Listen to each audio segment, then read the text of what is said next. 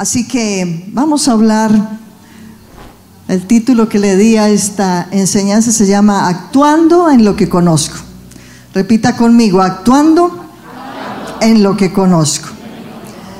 Hay una frase que escuchamos mucho que dice conocer, dice conocimiento es poder.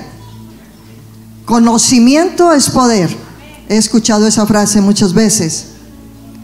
La cuestión aquí es que si conozco pero no aplico, de nada me sirve. Si conozco y no aplico, ese conocimiento queda en el disco duro y de ahí no va a pasar. ¿Sí? Entonces, si conozco, debo actuar en lo que conozco, debo actuar en lo que se me habla, debo actuar en lo que se me revela. En el original, la palabra conozco es ginosco, es conocer de manera experiencial, conocimiento funcional y operativo que se tiene por la experiencia de primera mano. Este conocimiento relaciona la teoría con la aplicación. Teoría con aplicación. Eso es conocimiento práctico y se obtiene por una relación directa. Entonces, lo que yo conozco, yo lo aplico. Eso tiene relación. Entonces hoy aquí vamos a hablar de algo que algunos conocemos, pero que no actuamos en eso que conocemos. Mi esposo hablaba esta mañana de la grandeza del hombre de Dios. Entonces, si esa palabra fue implantada en su espíritu, ya usted no se tiene que ver como poca cosa. Ya usted cuando salió de aquí, el que escuchó esta mañana y los que escucharon por las redes esta mañana, van a saber quiénes son, el poder, la autoridad y la grandeza que portan. Y van a comenzar a actuar en esa grandeza, a caminar en esa grandeza. No significa que de pronto usted no va a tener días un poquito grises, porque todos los tenemos, pero que esa grandeza que usted sabe que tiene, le levante. Que esa grandeza que usted sabe que porta de parte de Dios sea la que le sostiene aún en los tiempos difíciles, porque no hay ninguno aquí que no vaya a pasar un tiempo difícil en su vida. Pero que usted sabe, que sabe, que sabe, conoce, conoce. Como dice aquí, conocer se obtiene por la, por la experiencia de primera mano. Entonces usted conoce, usted sabe, a usted se le, eh, se le metió en su corazón la grandeza que usted porta y usted va a caminar de acuerdo a esa grandeza. Y ese poder que hay en usted le va a levantar en medio de toda circunstancia. Y usted debe caminar con esa seguridad. Amén. Entonces vamos a leer Génesis 11. Dice, tenía entonces toda la tierra una sola lengua. Repita conmigo, una sola lengua. Y unas mismas palabras. Y unas mismas palabras. Aconteció que cuando salieron de oriente hallaron una llanura en la tierra de Sinar y se establecieron allí. Un día se dijeron unos a otros, vamos, hagamos ladrillo, cosámoslos con fuego.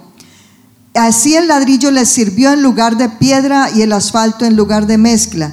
Después dijeron, vamos, edifiquémonos una ciudad y una torre cuya cúspide llegue al cielo y hagámonos un nombre por si fuéramos esparcidos sobre la faz de toda la tierra. Se estaban preparando. Jehová descendió, el Señor miró este asunto, tenían una misma lengua, tenían una misma habla, tenían un mismo deseo, tenían un mismo propósito, tenían una misma dirección. Y el Señor dijo, esto se está volviendo tremendo. Yo voy a tener que bajar y mirar qué están haciendo ellos. Y dijese Jehová, el pueblo es uno. Todos tienen un solo lenguaje. El Señor lo dijo, todos tienen un solo lenguaje.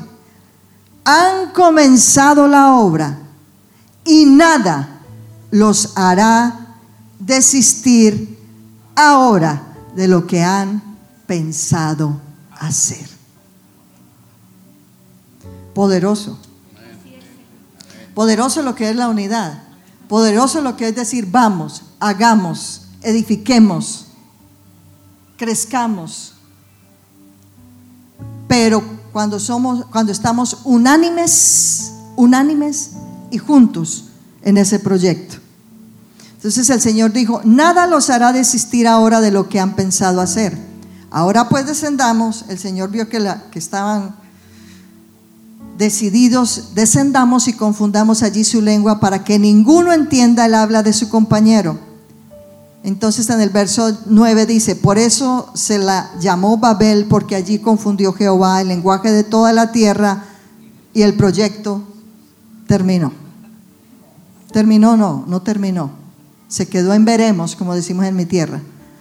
Se quedó ahí esperando, porque Dios tuvo que tomar la decisión de confundir su lenguaje porque iban a terminar por hacer lo que habían pensado en su corazón. Entonces, el enemigo aprendió este principio. El Señor vino y confundió su lenguaje. Les puso a hablar diferente. Y cuando hubo confusión en la comunicación, hubo división.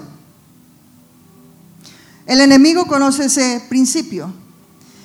Y aunque nosotros hablamos el mismo lenguaje, Él manda dardos a nuestro corazón, a nuestra mente, y trae cosas del pasado y no podemos entendernos. Y hablamos un mismo lenguaje. Trae confusión, ¿sí? Lo precioso de este pasaje es que hay tremendo contraste aquí. Vemos, alguien, vemos en esta porción de la escritura que se habla de algo que se propusieron hacer, pero termina con algo que no pudieron terminar porque Dios tomó la decisión de que no iba a permitir que se vanagloriaran, se enorgullecieran y orgullosamente dijeran, edificamos esto. Porque ellos querían llegar, eh, construir una torre tan grande que alcanzara el cielo, ¿verdad? Dios nos ha enviado a esta tierra. Estamos aquí en este tiempo para edificar la iglesia, para edificar el cuerpo de Cristo. Nos ha hecho pastores, profetas, evangelistas, maestros, nos ha hecho apóstoles para que la iglesia sea edificada y la iglesia crezca. Si nosotros aprendemos este principio de la unidad, la unanimidad, de hecho lo sabemos, de hecho se ha predicado, pero no caminamos en él. No estamos actuando en lo que hemos oído, en lo que hemos leído y en lo que nos han enseñado. Entonces Dios quiere que en este tiempo, en medio de las circunstancias que podamos estar viviendo, nos unamos para edificar su iglesia. Nos unamos para ensancharnos, nos unamos, nos unamos como cuerpo, como iglesia, que los pastores se unan, que los ministros se unan, que los mentores se unan, porque quiere una iglesia. Él no quiere dos iglesias, Él dice que viene por una iglesia, una iglesia sin mancha, sin arruga, una iglesia que la, Él dijo que fuéramos uno, como Él y el Padre eran uno. Pero no podemos andar en ese acuerdo. Si nosotros proponemos en el corazón edificar con el mismo pensamiento, con el mismo deseo y que podamos decir, siempre usted va a decir como mentor, como pastor, hagamos esto, edifiquemos esto, construyamos esto, porque no es el asunto solo de Pastor Abel y Pastora Verena, Ustedes son un cuerpo. Son una congregación. Todos con dones diferentes, con habilidades diferentes, con gracias, con unciones diferentes. Pero la función de cada uno es buscar la unidad. La función de cada uno es buscar que juntos caminemos en una misma dirección. La idea es que más que buscar lo que el pastor y la pastora quieren, es lo que el Señor puso en el corazón de ellos. Algunos pensarán, es que el pastor esto, el pastor... No, no, no. Dios puso en su corazón, cuando no caminamos en unidad para hacer lo que Dios le dijo a él que hiciera, entonces no estamos desobedeciéndole a ellos, estamos desobedeciendo a una guianza y a una dirección, a una visión que Dios dio para esta casa. Entonces, actuemos en lo que conocemos que podamos ser como los que estaban construyendo la torre de Babel, que estaban tan decididos a caminar juntos, estaban tan decididos a construir, a edificar, que nadie, nadie los podía hacer desistir.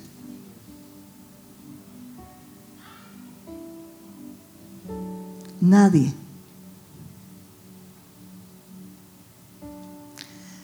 Y hoy no estamos construyendo una casa de barro. Hoy estamos construyendo un edificio glorioso para Dios. Entonces no es posible, no debe ser posible que estemos divididos cuando lo que estamos construyendo es un edificio para Dios.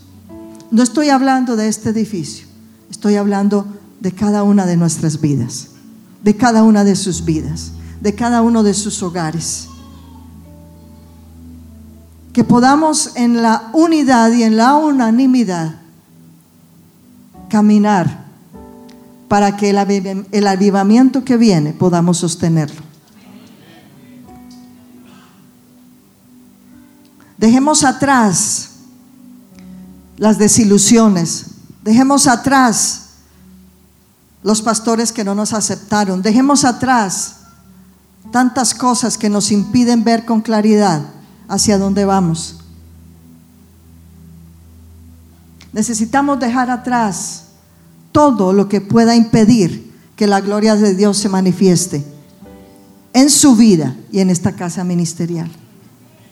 ¿Y quién es la gloria de Dios? Cristo mismo en su vida y Cristo mismo siendo edificado en esta casa.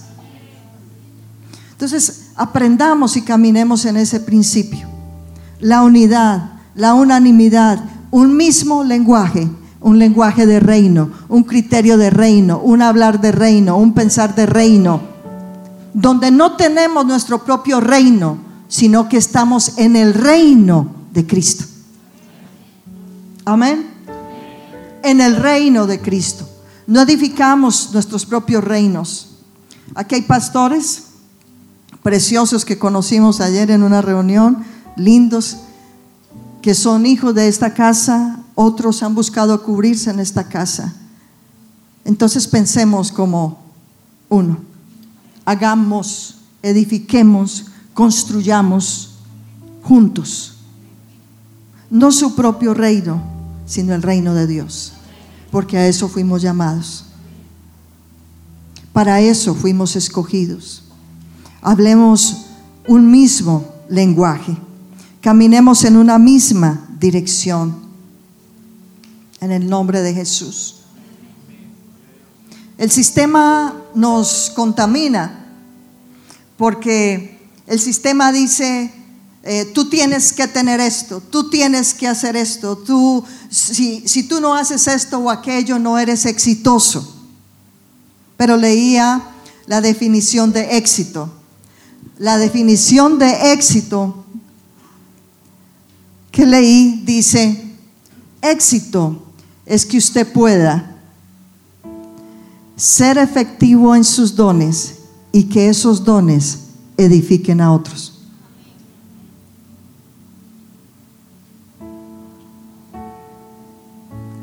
Entonces tal vez aquí usted tiene un don que considere que no sirve, pero ese don es para servicio a otros. Ese don es para hacer que la iglesia sea la plenitud de aquel que todo lo llena en todo. Y la iglesia no es plena hasta que todos caminemos en la misma fe. La iglesia no es plena hasta que cada uno sirva a su hermano con amor y edifique con amor la vida de otros. Entonces, éxito, como lo dice el mundo, no es tener mucha casa, mucho carro, mucho conocimiento. Éxito es que el don que Dios te dio en el reino, es que el don que Dios te dio, tú lo puedas usar para edificar la vida de otros, para que otros crezcan, para que otros se levanten, para que otros entiendan que tienen vida, que tienen, que tienen poder, que se pueden levantar, para que otros entiendan que hay un Cristo que dio su vida por ellos, para que otros entiendan que son amados, que fueron elegidos, que fueron escogidos desde la eternidad, para que otros entiendan que de la vida de ellos, de la vida de ellos puede manifestarse poder para bendecir a otros. Porque eso es lo que Cristo nos llamó a hacer. Entonces aprendamos, aprendamos a vivir en unidad. ¿Qué cree usted que hubiera hecho el Señor Jesús si se hubiera puesto a pensar? Ustedes vieron cuántos apóstoles tenía, ¿verdad? Y todos eran lindos. Todos eran obedientes. Todos eran inteligentes, ¿verdad? Todos todos, No, no. ¿Usted se imagina si el Señor se hubiera puesto a hacer acepción en ese grupo de personas? ¿Qué le hubiera dicho usted a Pedro? ¿Qué le hubiera dicho usted a Judas? Si sabe que ese te iba a traicionar. ¿Sí? ¿Qué hubiera hecho usted si sabe si por el Espíritu se le revela que ese hermanito que está ahí, que es líder, que es mentor, un día se va a torcer, ¿usted caminaría con él? Claro que no. Todos somos diferentes. Todos somos únicos en el reino. Únicos en el reino. Nadie tiene tus huellas digitales. Eso te hace único.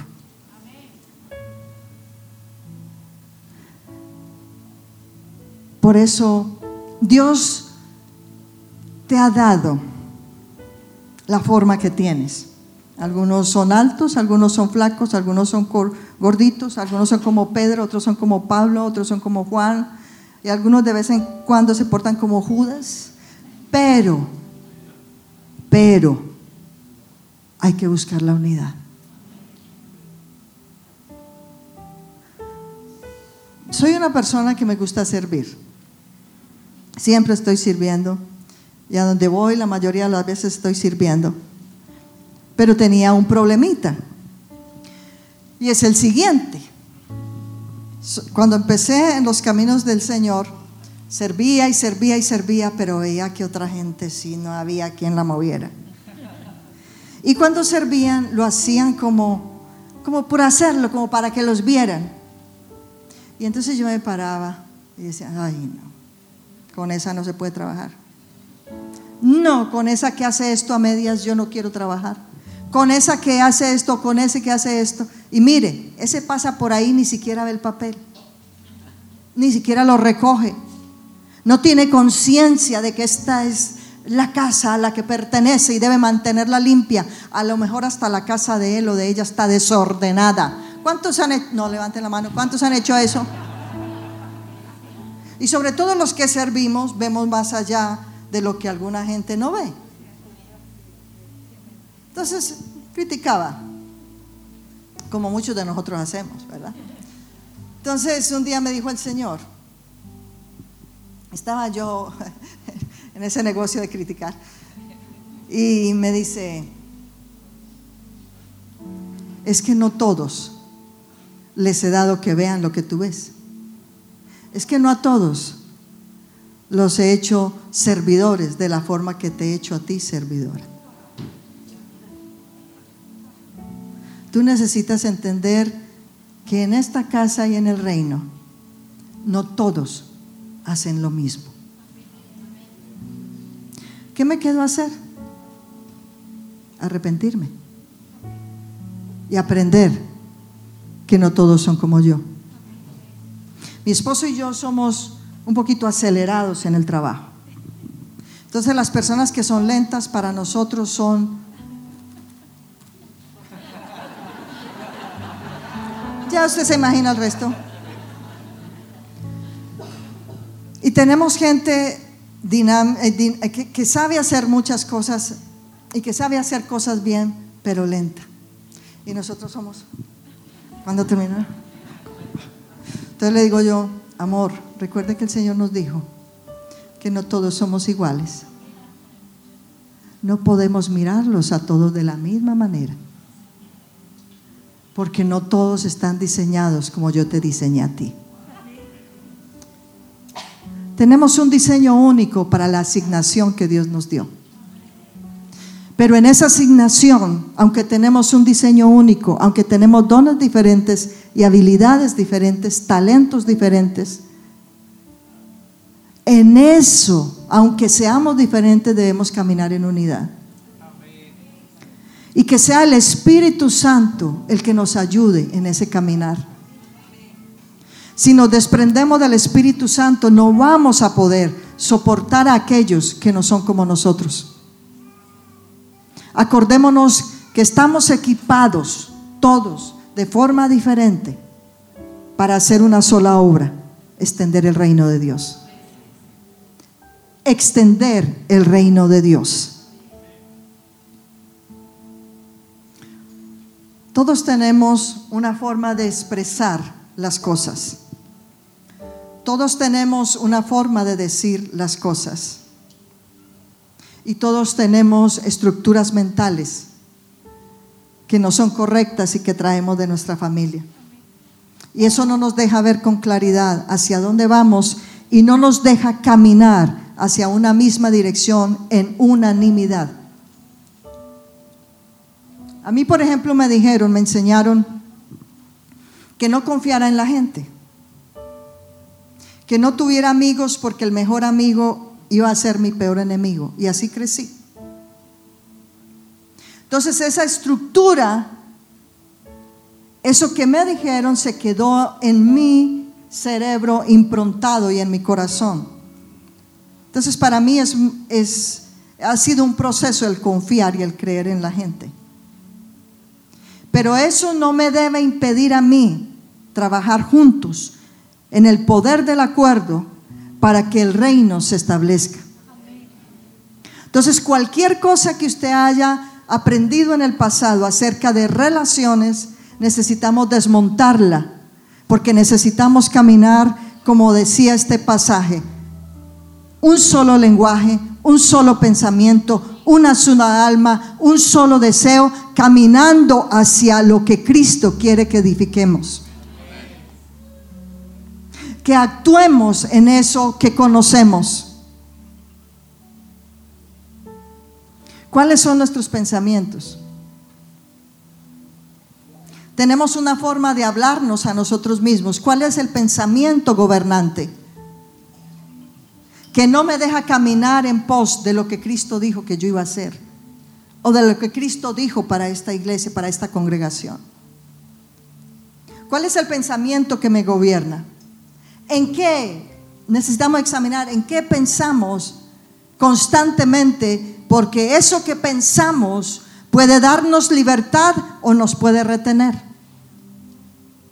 ¿Cuál es el pensamiento gobernante? No me aman, no me quieren, no me aceptan, no puedo, no soy capaz, yo no nací para eso. Hmm, para que después me echen, yo no voy a hacer nada. ¿Cuál es mi pensamiento gobernante? Yo no fui llamado, yo no fui elegido. Si usted está aquí y recibió al Señor, es porque usted recibió un llamado. Y porque al menos Dios le dio a usted un don y un talento. No podemos decir que no tenemos, porque en Él todo lo tenemos.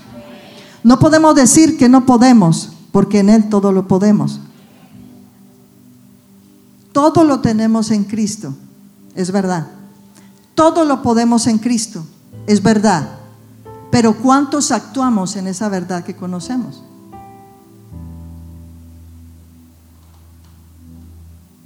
Todo lo puedo en Cristo que me fortalece. Soy más que vencedor en Cristo. ¿Es una verdad aquí o es una verdad aquí? ¿Es una verdad aquí? Mírenme, ¿es una verdad aquí o es una verdad aquí? Porque una verdad aquí es una creencia, pero una verdad aquí en el Espíritu es una vivencia. Entonces, que lo que conocemos aquí pueda bajar aquí. Porque así vamos a actuar en lo que conocemos. No sea solo una creencia, sino que sea una vivencia. Entonces, ¿cuál es el pensamiento que te gobierna, que no te deja actuar en libertad? ¿Has sido traicionado? ¿Has sido criticado? ¿Has sido juzgado? ¿Y eso te retiene? ¿Ese pensamiento, esa estructura te retiene? Necesitamos derribar toda fortaleza mental que se levante contra el conocimiento, que se levante contra la unidad, Necesitamos derribar toda fortaleza mental que se levante contra el extendernos en el reino de Dios. Necesitamos derribar toda fortaleza mental que se ha levantado para traer división. Porque pensamos que otro es mejor que nosotros. No, necesitamos levantarnos. Dice que las armas de nuestra milicia no son carnales, sino poderosas en Dios para destruir fortalezas y derribar todo aquello que se levanta en contra del conocimiento de Cristo.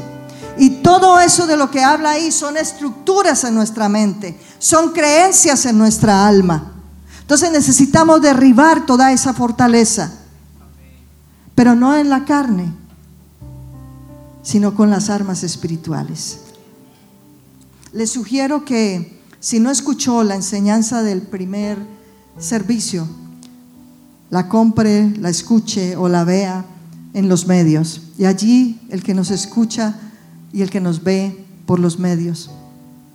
Si hay algo que te limita, si hay algo que no te deja avanzar, dice la escritura nuevamente, las armas de nuestra milicia no son carnales, sino poderosas. Poderosas en Dios para destruir fortalezas que se levanten en contra del conocimiento de Cristo. Actuemos en lo que conocemos, que lo que conocemos baje aquí para que sea una vivencia, para que sea una verdad. Dice la escritura en Proverbios 23, 7, ¿cuál es su pensamiento? así es. O así como piensa el hombre, así es. Por eso te preguntaba, ¿cuál es tu pensamiento gobernante?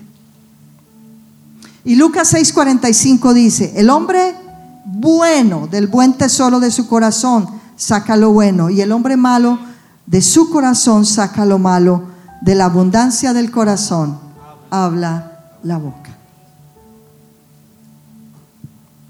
habla la boca. Cuando alguien te insulta, en realidad no está hablando de ti. Cuando alguien te insulta, está hablando de él mismo. Porque de la abundancia del corazón habla la boca.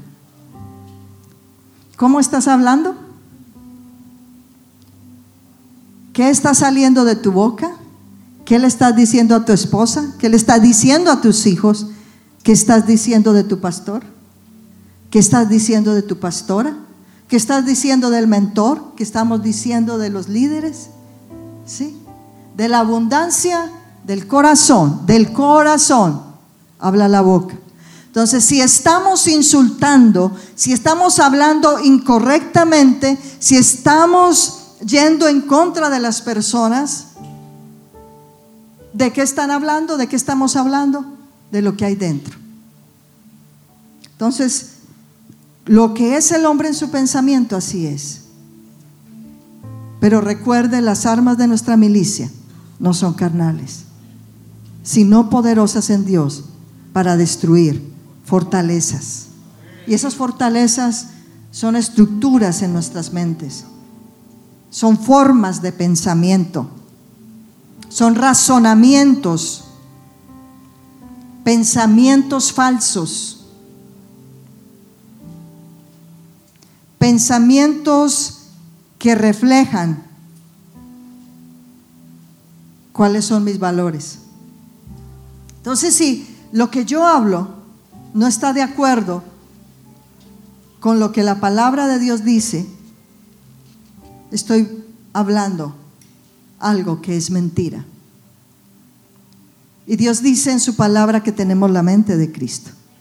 Pero para tener la mente de Cristo, debo conocer la palabra, leer la palabra, meditar la palabra, pensar en la palabra, porque si no, no voy a saber quién soy. No vamos a saber qué tenemos ni qué podemos en Él. Entonces, todos esos razonamientos lo tenemos que echar fuera en el nombre de Jesús. Amén. Porque Dios quiere que caminemos en un mismo deseo, en un mismo sentir, en un mismo anhelo, para que decididos en edificar el reino, nadie nos pueda derribar. Así como ocurrió con la torre de Babel. Él tuvo que intervenir porque era tanta la determinación, el deseo y el anhelo que lo iban a cumplir. El Espíritu Santo te dice hoy, ¿Cuál es el anhelo de tu corazón? ¿Cuál es el deseo de tu corazón? ¿Cuál es la determinación de tu corazón? Porque lo que determines, así será si tú permaneces en esa dirección. Si el pastor y la pastora se determinan en lo que Dios les ha mostrado, se determinan en lo que Dios les ha hablado, en el nombre de Jesús yo sé que el Señor les dará la gente la gente correcta, las personas correctas, los pastores correctos, las conexiones correctas, porque están determinados a hacer lo que Dios les dijo que debían hacer. Y entre ustedes, todos ustedes, si se determinan, ustedes serán esos que Dios envió para edificar esta casa, para construir esta casa, para edificar el reino de Dios, para extender el reino de Dios. ¿Te consideras parte? Únete. Únete. Porque el enemigo, como les decía al principio, aprendió al principio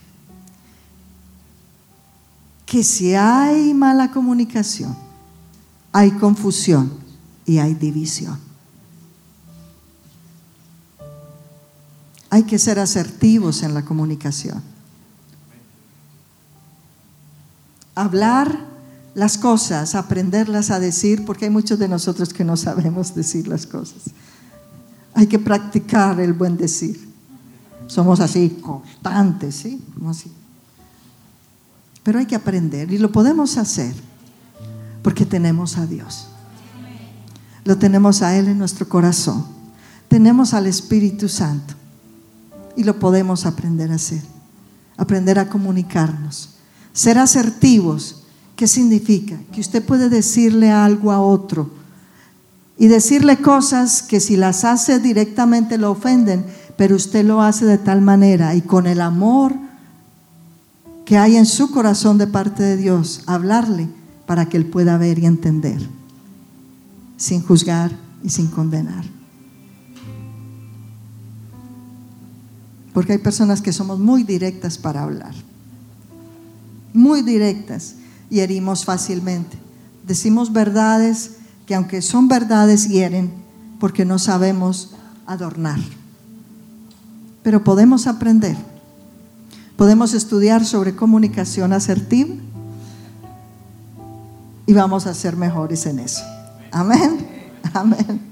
Ok. Entonces, las acciones que tenemos reflejan lo que tenemos por dentro. ¿Sí? ¿Cómo estamos actuando? ¿Cómo hablamos? ¿Cuáles son nuestros pensamientos? Cuando no actuamos de la forma correcta, contaminamos nuestros hogares, no somos de bendición para nuestros hijos, no podemos darle a ellos la seguridad del amor, porque no estamos haciendo lo correcto, actuando correctamente ni caminando en el amor de Dios, aunque tenemos el amor de Dios. Amén. Entonces, No ignoremos lo que conocemos de Dios. No ignoremos lo que Dios ha hablado a nuestras vidas. No ignoremos que Dios nos mandó a caminar en amor. No ignoremos que Dios nos dijo que amemos a nuestros enemigos. Para amar a tu enemigo necesitas tener el corazón sano. Y necesitas, necesitamos cada uno de nosotros entender que el amor de Dios es suficiente dentro de nosotros para amar a los que nos ofenden. Y que con el amor de Dios podemos construir, podemos edificar, podemos llevar a otros a crecer. Que actuemos en lo que conocemos, quiere el Señor.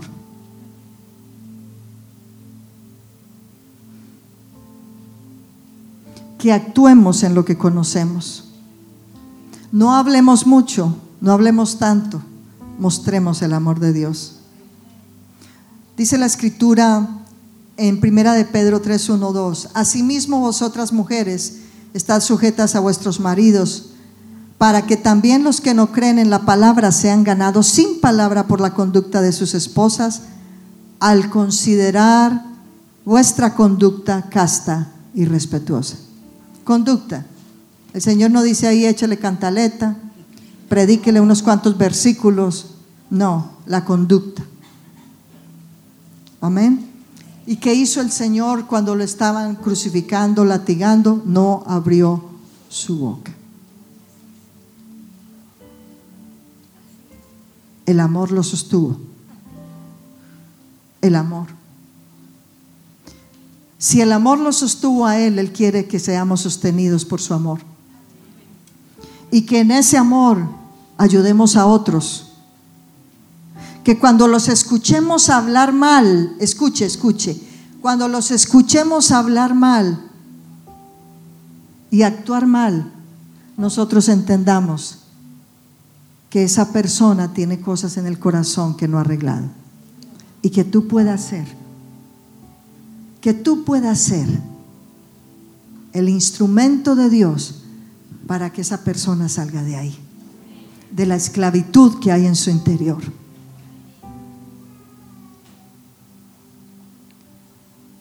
Entonces, actuemos en lo que conocemos.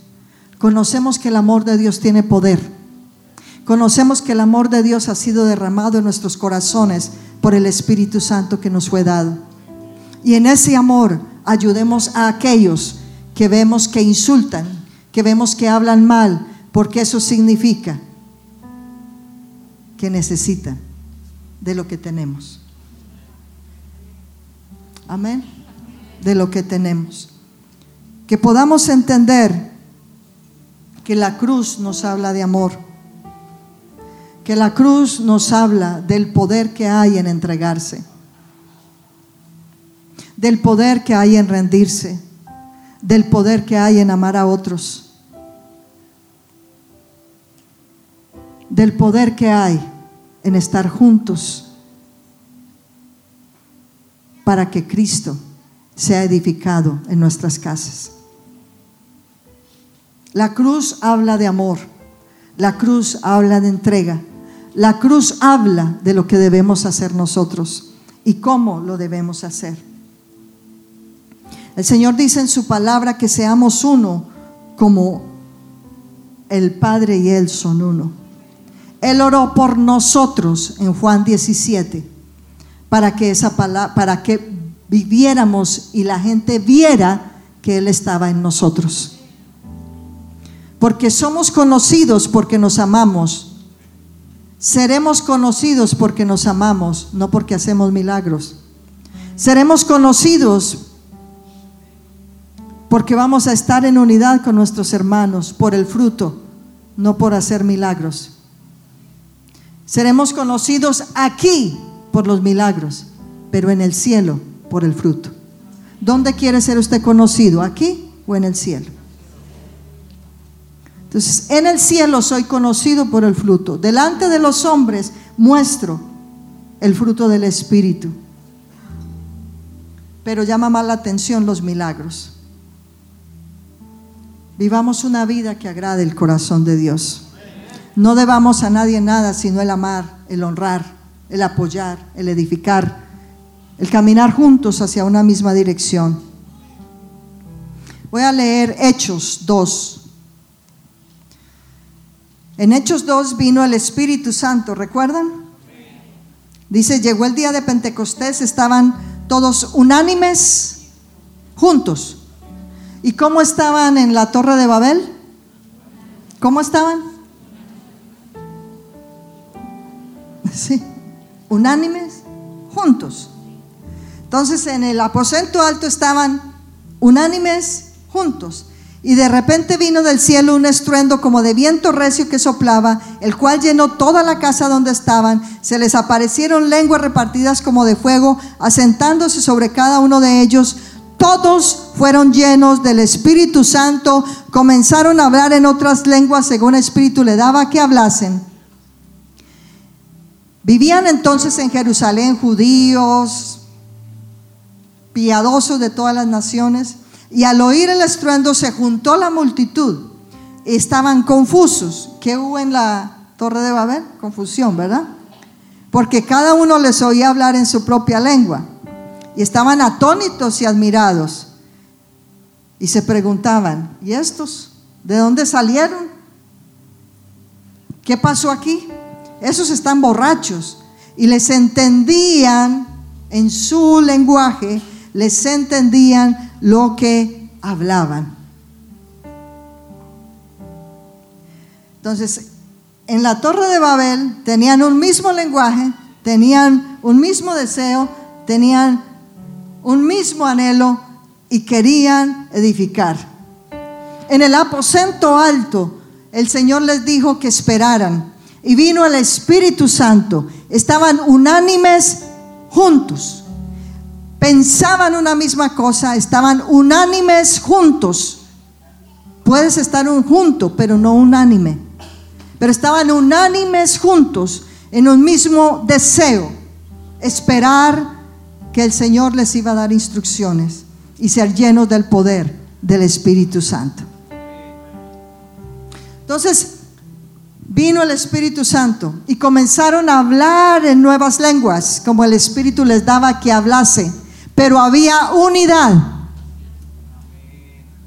Entonces Dios quiere, mira los dos pasajes, hablaban un mismo lenguaje y aquí viene el Espíritu Santo y da nuevas lenguas y les entienden y les entienden. Hablan y son entendidos. Había mucha confusión pero al final, cada uno entendió la palabra que se dio.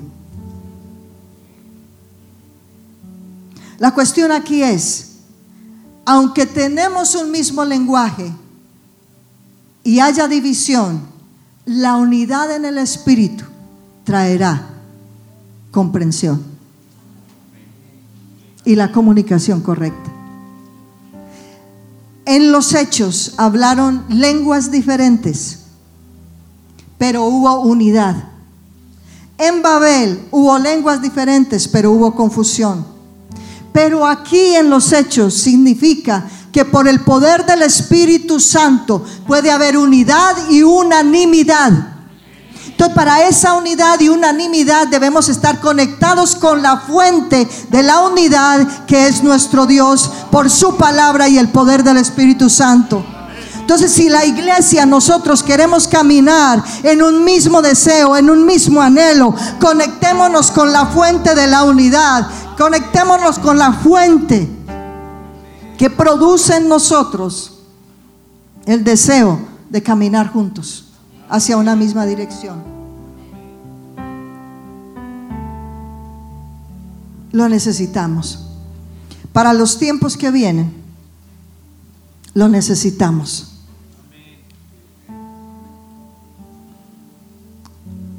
Que el Señor nos ayude, que su gracia nos sostenga y que podemos actuar en lo que conocemos que podamos ser asertivos en la comunicación, pero sobre todo para que caminemos en una misma dirección, haya una conexión con la fuente, que es el Espíritu Santo y su palabra. Comprometámonos en ello para que podamos edificar nuestras casas. Nuestras casas, pero también nuestras casas, las congregaciones donde estamos y esta casa a la que cada uno de ustedes pertenece. Esta casa a la que pertenecen los que nos están viendo. Vamos a ponernos en pie.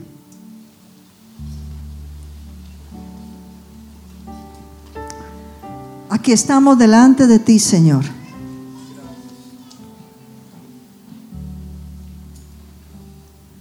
Ayúdanos, Espíritu Santo, que como en los hechos, en el día de Pentecostés podamos nosotros estar unánimes juntos, edificando el reino. Que como en los hechos estemos unánimes juntos, conectados con aquel que es la fuente, con aquel que nos enseña a hablar lo correcto, a decir lo correcto, a pensar lo correcto. Señor, que toda estructura mental sea derribada por las armas, Señor, que nos has dado, espirituales. Esas armas poderosas que es la palabra de Dios, que es la sangre del Cordero, que es el Espíritu Santo, que es la sabiduría, Señor. Armas poderosas, Señor, para destruir toda estructura mental en nuestras vidas. Que podamos actuar, Señor, en lo que conocemos. Que lo que hemos recibido en nuestra mente lo bajemos al Espíritu para que se haga una vivencia. Que lo que tenemos, el conocimiento que tenemos en nuestra mente, lo practiquemos porque queremos obedecerte y te amamos, Señor levantamos nuestro corazón a ti, nuestras manos, y te decimos, Señor, lo que tengas que cambiar, cámbialo. Tú sabes, Señor, que criticamos, juzgamos, porque las otras personas no son como nosotros, nuestros hermanos. Señor, y que entendamos que somos hijos de un mismo Padre. Fuimos lavados por una misma sangre tenemos un mismo espíritu y nos guía un mismo espíritu a toda verdad. No somos ajenos los unos a los otros. Que aprendamos a vivir en amor, Señor. Que aprendamos a unirnos, Señor, con el Padre de esta casa y la Madre de esta casa para caminar juntos. No para edificar una torre como en Babel, sino para edificar tu reino y edificar las vidas, edificar los corazones, sanarlos, restaurarlos, perfeccionarlos hasta que lleguen a la estatura del varón perfecto. Perdónanos, Señor, porque a veces el juzgar a otros no nos deja avanzar. Que podamos aceptarlos como tú aceptaste nuestras vidas, aceptaste a los apóstoles, en el principio. Creíste en ellos, los formaste y los hiciste eficaces en el reino. Cuando nadie daba nada por ellos. Porque tú no viste lo externo. Tú viste lo que tú podías hacer. No te mires en tu debilidad mírate en Cristo y tendrás la fuerza para avanzar. Tú nos miras, Señor, y tú no nos desechas, porque tú sabes lo que tenemos dentro. El que nos quiere sacar del partido es el diablo porque sabe la grandeza que portamos. Pero Señor, ayúdanos a permanecer en ti. Que no nos movamos de ti, porque en ti vivimos nos movemos y somos. Es en ti, Señor. Ayúdanos Espíritu Santo. Ayúdanos Señor, tú sabes que lo necesitamos para poder edificar el reino en este tiempo, para poder llevar a otro Señor hacia ti.